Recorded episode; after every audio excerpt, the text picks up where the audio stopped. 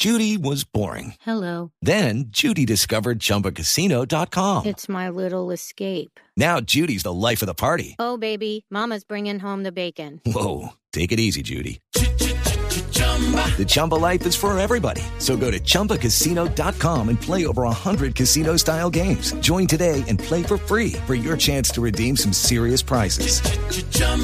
ChumbaCasino.com.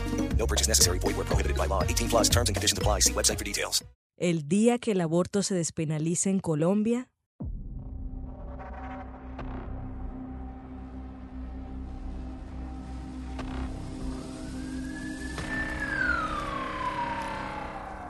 Por las calles correrá el pánico. La gente huirá confundida. Las clínicas de abortos tendrán avisos gigantes de neón invitando a cualquier mujer embarazada a entrar a sus instalaciones. Los pobres hombres que solo quieren ser padres llorarán miserables a los pies de sus despiadadas mujeres. Las cifras de abortos se dispararán hasta tocar la puerta de los cielos y burlarse en la cara del Creador. Ahora, cualquier mujer que abrió las piernas o que le hayan abierto las piernas sin pensar en las consecuencias irá a hacerse un aborto y se condenarán al limbo a millones de bebés que no tuvieron culpa alguna. Las trompetas sonarán en lo alto y entre las nubes los cuatro jinetes del apocalipsis bajarán en sus imponentes caballos. ¿Qué hemos hecho?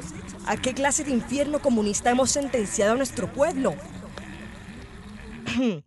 a ninguno. Si el aborto condena a la humanidad al infierno, entonces Dios nos abandonó desde hace mucho tiempo. Por ejemplo, para el grupo étnico Sembaga Marín, que vive en la periferia de las montañas de Nueva Guinea y que ha sido estudiado por varios etnógrafos a través de los años, el control demográfico era crucial para la supervivencia y la técnica más eficaz además del infanticidio femenino, porque tener niñas no era conveniente para una tribu en guerra, era el aborto por medio de procedimientos altamente peligrosos. Pero incluso los Sembagas sabían que de nada servían los abortos si no se podía garantizar la supervivencia de la madre. Habría sido más conveniente contar con planificación familiar o abortos seguros. ok, pero espera un momento. Ese ejemplo no tiene validez en estos tiempos. En Colombia vivimos en casas o edificios, tenemos wifi, agua potable y métodos anticonceptivos a los que podemos acceder de manera gratuita en la EPS. Y sí, pero aún así, en el segundo trimestre de 2021, el DANE registró un aumento anual de 6,3% en el número de nacimientos en niñas y adolescentes entre 14 y 19 años, pasando de 24.849 a 26.405. Y los nacimientos en niñas menores de 14 años incrementaron 22,2%. ¿Por qué exotizar una tribu al norte de Australia? En Colombia, además de electricidad y teléfonos inteligentes, tenemos a mujeres afro, campesinas, indígenas y niñas víctimas del conflicto armado que mueren por abortos clandestinos. El averno al que tantos le temen ya está presente en varias comunidades que nos negamos a reconocer, aunque aparezcan en las noticias en televisores enormes desde la comodidad de nuestras casas. Esto es Impertinente. Mi nombre es Paula Cubillos. Quédense con nosotros. Hoy es miércoles 17 de noviembre de 2021. Son las 3 y 43 de la tarde. Nunca había visto tantas personas en la redacción. Y cada quien está en lo suyo, pero algunos estamos pensando en lo mismo aunque no lo estemos hablando la discusión que está teniendo la Corte Constitucional sobre la despenalización del aborto. La Corte Constitucional deberá tomar una decisión sobre dos demandas que piden la despenalización total del aborto en Colombia. Los magistrados estudian dos ponencias, la del magistrado Alberto Rojas, que plantea la despenalización total, la ponencia de Antonio José Lizarazo también pide la despenalización, salvo que solicita al Congreso legislar sobre el tema en un plazo de dos años. El aborto es uno de esos temas sensibles que puede llegar a fragmentar amistades o relaciones familiares. incluso sé que algunas personas voltearán los ojos con tan solo leer el título de este episodio. Pero son conversaciones que debemos tener y que están lejos de perder vigencia. En esta ocasión me interesa mencionar una de las muchas problemáticas que se esconden detrás del aborto, y no me refiero a matar bebés ni a las mujeres promiscuas cuya razón para interrumpir su embarazo es que simplemente no quieren ser madres, Prefiero apuntar un contexto que es un poco más fácil de comprender y que podría suavizar la mano dura con la que algunos juzgan a las personas que abortan. Yo estudié en un colegio privado, donde las expectativas sobre la calidad de formación eran altas. La educación sexual era parte de la agenda y se exploraba todo el espectro de la sexualidad, no solo las relaciones carnales. Pero vamos, aquí vamos a ser honestos. Yo no siento que haya recibido lecciones valiosas. De hecho, siento que fueron enseñanzas un tanto mediocres e insuficientes. Ni siquiera en mi casa me hablaban sobre esto. Lo que sé sobre educación sexual lo aprendí sola, porque quise, porque lo vi necesario. Y el aumento en las cifras de embarazo en niñas y adolescentes que mencioné al principio del episodio son suficientes para entender que es un descontento compartido y visible. Tenemos un gran problema de salud pública. Y si yo, una mujer blanca cisgénero privilegiada, tuvo problemas accediendo a una educación sexual integral de calidad, ¿qué se espera para las poblaciones vulnerables que tanto nos gusta señalar y culpar? Resulta sencillo apresurarse a culpar a las mujeres que quedan embarazadas sin desearlo. Resulta sencillo exigirle a una mujer campesina que vive en un lugar donde la energía eléctrica aún no llega que use métodos anticonceptivos.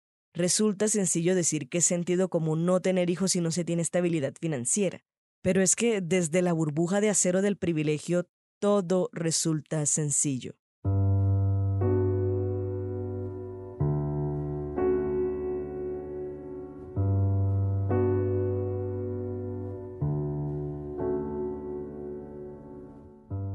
¿Por qué la gente pobre insiste en tener familias? ¿Por qué no entienden que son diferentes a nosotros? ¿Acaso no saben que la promesa de la maternidad y la familia es solo para gente con plata? Debieron pensarlo antes de nacer en la miseria. ¿Quién los manda a vivir en condiciones de vulnerabilidad? ¿Qué culpa tiene el niño que llevas dentro de ti, pequeña niña de 13 años? No me importa lo evidente que sea que al ser menor de edad debas figurar en alguna de las tres causales. Te perseguiremos. Voy a llamar a la policía. ¿Acaso no sabes que puedes tenerlo y darlo en adopción? Hay más de 4.000 niños, niñas y adolescentes esperando ser entregados a una familia amorosa y 3.800 son mayores de 7 años. Nosotros solo queremos menores de 3, así que aprovecha. Y si tienes suerte, no regresaremos a tu bebé al mes de haberlo adoptado, como hacen algunos padres según reportó la directora nacional del Instituto Colombiano de Bienestar Familiar. Entiende de una vez por todas, el aborto es nuestro único enemigo y debemos evitarlo a toda costa. Pero no creas que no tengo empatía. Sé la confusión que puedes estar sintiendo, mujer afro, campesina, indígena, hombre trans, niña, adolescente. Yo sé que hay tres causales que te permiten interrumpir tu embarazo y ninguna la determinas tú, sino un médico, quien puede decidir que tu supuesto riesgo de salud mental es injustificado. Y ni hablar de las pastillas. Son muy caras. No las podrías pagar. Y esa angustia que sientes porque abortar también es un delito te termina alejando de los puestos de salud, Temes que puedan denunciarte, temes que puedan enviarte a la cárcel. Esa maternidad hermosa de la que todos hablamos solo es una obligación social para ti. Por momentos consideras que hacerlo de manera clandestina es mejor, pero también tienes miedo a morir. Sé que estás pasando por momentos difíciles en tu vida, pero recuerda, tú te lo buscaste. Hoy es viernes 19 de noviembre. Son las 11 y 20 de la mañana. Esta vez estoy trabajando sola desde casa, pero mi cabeza se siente igual de llena que la redacción. La discusión de la Corte Constitucional sobre la despenalización del aborto terminó en un empate. Explico. En Colombia tenemos nueve magistrados en esta Corte, por lo que un empate no es algo que pueda ocurrir. Pero hace unos días Alejandro Linares se declaró impedido, por lo que hubo tres votos a favor de la despenalización y tres en contra. Mm, bueno, ¿y ahora qué? En resumen, y para no seguir llenando el episodio con palabrería técnica, lo que siempre nos toca hacer, esperar. Las dilataciones en procesos de este tipo en Colombia son comunes, no es sorpresa, pero de todas formas no es una batalla perdida y para quienes creemos en esta causa, la clave está en ser pacientes y seguir presionando. A eso de las 10 de la mañana, el movimiento Causa Justa por el Aborto, conformado por más de 46 organizaciones que trabajan en favor de los derechos de la mujer, hizo una rueda de prensa sobre lo que pasó. La invitación fue a no dejar de luchar. Esta discusión ya no se trata sobre si se está o no de acuerdo con el aborto, sino en si es justo que quienes abortan enfrenten cárcel por acceder a este procedimiento. Entonces, el día que se despenalice el aborto en Colombia, por un lado, es cierto que tal vez veamos un aumento en las cifras, pero luego se estabilizarán. Algunos países registran un aumento en la tasa de abortos los primeros años después de la despenalización, pero no es algo permanente. Por otro lado, las cifras de mortalidad materna seguro disminuirán, pues se ampliará el acceso a procedimientos seguros. Esto permitirá un tratamiento más humano de los casos de aborto en poblaciones vulneradas. Aunque no todo será color de rosas, pues la ley no implica que el estigma social desaparezca, y todavía hay una batalla que dar afuera. Quienes le apostamos a la causa creemos que este reconocimiento de la autonomía reproductiva debe coexistir con la lucha por una educación sexual integral que llegue a las ciudades y a zonas rurales por igual, y con la garantía de recursos económicos para que sea posible acceder a métodos abortivos como las pastillas. La maternidad será deseada o no será, y ante cualquiera de los dos casos ahí estaremos. Para algunos seguiremos sentenciando a la humanidad al infierno. Pero bueno, Jorge Luis Borges dijo una vez, el cielo y el infierno me parecen desproporcionados. Las acciones de los hombres no merecen tanto.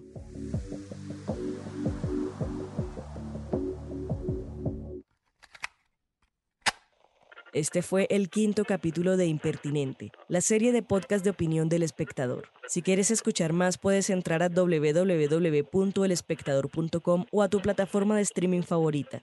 La producción edición estuvo a cargo de Paula Cubillos. What exactly are microplastics? They're small, man made. They're less than 5 millimeters long and they're around you every day. Microplastics are toxic. They cunningly seep into water, the air, and the things we eat. By contaminating our food chain, they make their way to you through vegetables at the supermarket, and yes, through fruit too. They're literally everywhere. That's the problem at hand. Every cigarette butt you see on the ground contains 15,000 strands. Learn more at undo.org.